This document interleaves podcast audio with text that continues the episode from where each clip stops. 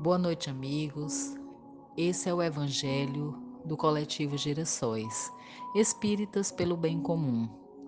Hoje, nesse domingo, dia 3 de janeiro de 2021, vamos dar continuidade ao estudo sequenciado de O Evangelho segundo o Espiritismo. Nesse domingo, estamos na introdução recomeçando, né? Finalizamos no ano passado, estamos retomando o estudo do Evangelho desde o início. E hoje nós vamos dar continuidade ainda na introdução no seu item 2, onde fala da autoridade da doutrina espírita, controle universal do ensino dos espíritos. A leitura hoje será do primeiro ao quinto parágrafo desse capítulo. Se a doutrina espírita fosse de concepção puramente humana, não ofereceria por penhor senão as luzes daquele que houvesse concebido. Ora, ninguém nesse mundo poderia alimentar fundadamente a pretensão de possuir com exclusividade a verdade absoluta. Se os espíritos que a revelaram se houvessem manifestado a um homem só, nada lhe garantiria a origem porquanto fora mistério acreditar sobre palavra daquele que dissesse ter recebido deles o ensino, admitida de sua parte sinceramente, sinceridade perfeita, quando muito poderia ele convencer as pessoas de suas relações, conseguiria sectários, mas nunca chegaria a congregar todo o mundo. Quis Deus que a nova revelação chegasse aos homens por mais rápido caminho e mais autêntico. Incumbiu, pois, os espíritos de levá-la de um polo a outro, manifestando-se por toda parte, sem conferir a ninguém o privilégio de lhes ouvir a palavra. Uma, um homem pode ser ludibriado, pode enganar a si mesmo, já não será assim quando milhões de criaturas veem e ouvem a mesma coisa. Constitui isso uma garantia para cada um e para todos. Ao demais, pode fazer-se que de desapareça um homem, mas não se pode fazer que desapareçam as coletividades. Podem queimar-se os livros, mas não se podem queimar os espíritos. Ora, queimassem-se todos os livros e a fonte da doutrina não deixaria de conservar inexaurível, pela razão mesma de não estar na terra, de surgir em todos os lugares e de poderem todos de descedentar-se dela. Faltem os homens para difundi-la, haverá sempre os espíritos, cuja atuação a todos atinge e aos quais ninguém pode atingir são, pois, os próprios espíritos que fazem a propagação com o auxílio dos inúmeros médios que também eles, os espíritos, vão suscitando de todos os lados. Se tivesse havido unicamente um intérprete, por mais favorecido que fosse, o espiritismo mal seria conhecido, qualquer que fosse a classe a que pertencesse, Tal intérprete houvera sido objeto das prevenções de muita gente e nem todas as nações o teriam aceitado, ao passo que os espíritos se comunicam em todos os pontos da terra, a todos os povos, a todas as seitas, a todos os partidos e, a, e todos os aceitam. O Espiritismo não tem nacionalidade e não faz parte de nenhum culto existente nenhuma classe social o impõe, visto que qualquer pessoa pode receber instruções de seus parentes e amigos de além-túmulo. Cumpre-se seja assim, para que ele possa conduzir todos os homens à fraternidade. Se não, se não, se não se mantivesse em terreno neutro, alimentaria as dissensões em vez de apaziguá-las. Nessa universalidade do ensino dos espíritos reside a força do espiritismo e também a causa de sua tão rápida propagação. Enquanto a palavra de um homem só, mesmo com o concurso da imprensa, levaria séculos para chegar ao conhecimento de todos, milhares de vozes se fazem ouvir simultaneamente em todos os recantos do planeta proclamando os mesmos princípios e transmitindo-os aos mais ignorantes como aos mais doutos, a fim de que não haja deserdados.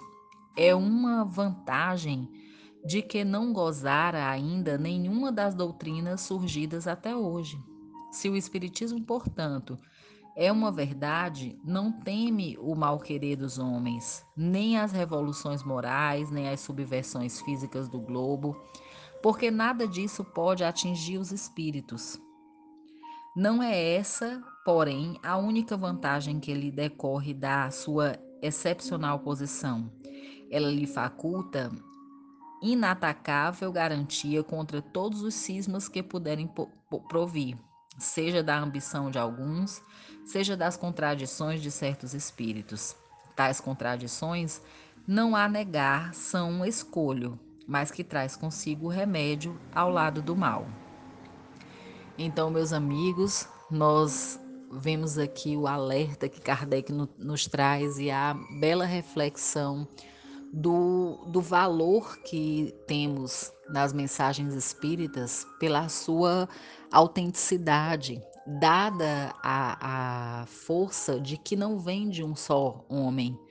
Né? Então, a autoridade dos ensinos dos espíritos, ela se dá pela sua condição, acima de tudo, democrática, onde chega em todos os lugares, independente de classe, de credo, de nacionalidade, independente de qualquer diferença de, de pensamento, essa mensagem chegará e chegará a todos, né, justificando a rapidez da sua de se espalhar por toda, toda a Terra. Né? Em tempo, no século XIX, onde não se tinha facilidade de comunicação que vemos hoje, ela pôde atingir todos os recantos do planeta.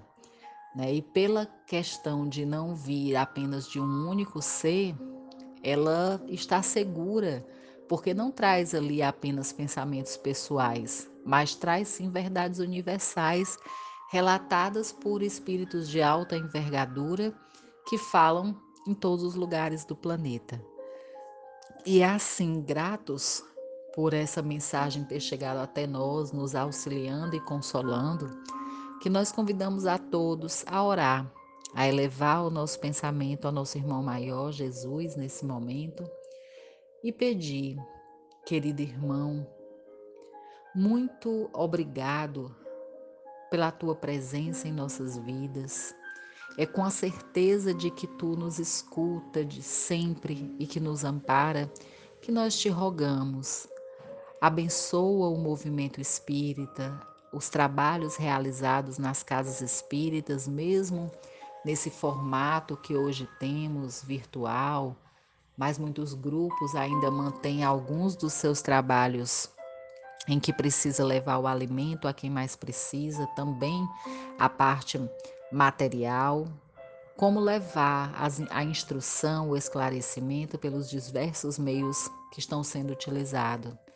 Abençoa todo o trabalho no bem, que tem por objetivo aliviar a dor do próximo te pedimos, Senhor, que abençoe esse ano que se inicia, que 2021 possa vir carregado de luzes, de boas inspirações, cheia de consolo e de paz para tanto sofrimento que já temos enfrentado, que possamos ter o discernimento e a coragem de realizar as nossas tarefas diárias e que possamos disseminar sempre o bem, o amor e a caridade. Fica conosco, Senhor Jesus, durante toda essa semana que se inicia. Obrigado desde já por tudo, por estarmos aqui depois de enfrentarmos um ano tão difícil. Que possamos agora continuar trabalhando, agradecendo e, acima de tudo, Senhor, consolando aqueles principalmente que tiveram tantas perdas em 2020. Na verdade, todos nós tivemos, mas alguns mais intensos se despediram precocemente dos seus entes queridos, perderam seus empregos e tantas dores que essa nova realidade nos trouxe, mas que possamos ter a certeza de que a vida continua no mundo espiritual e que possamos fazer a nossa parte enquanto encarnados, cumprindo com nossas responsabilidades e principalmente levando muito amor. Fica conosco, Senhor, sempre. Que assim seja.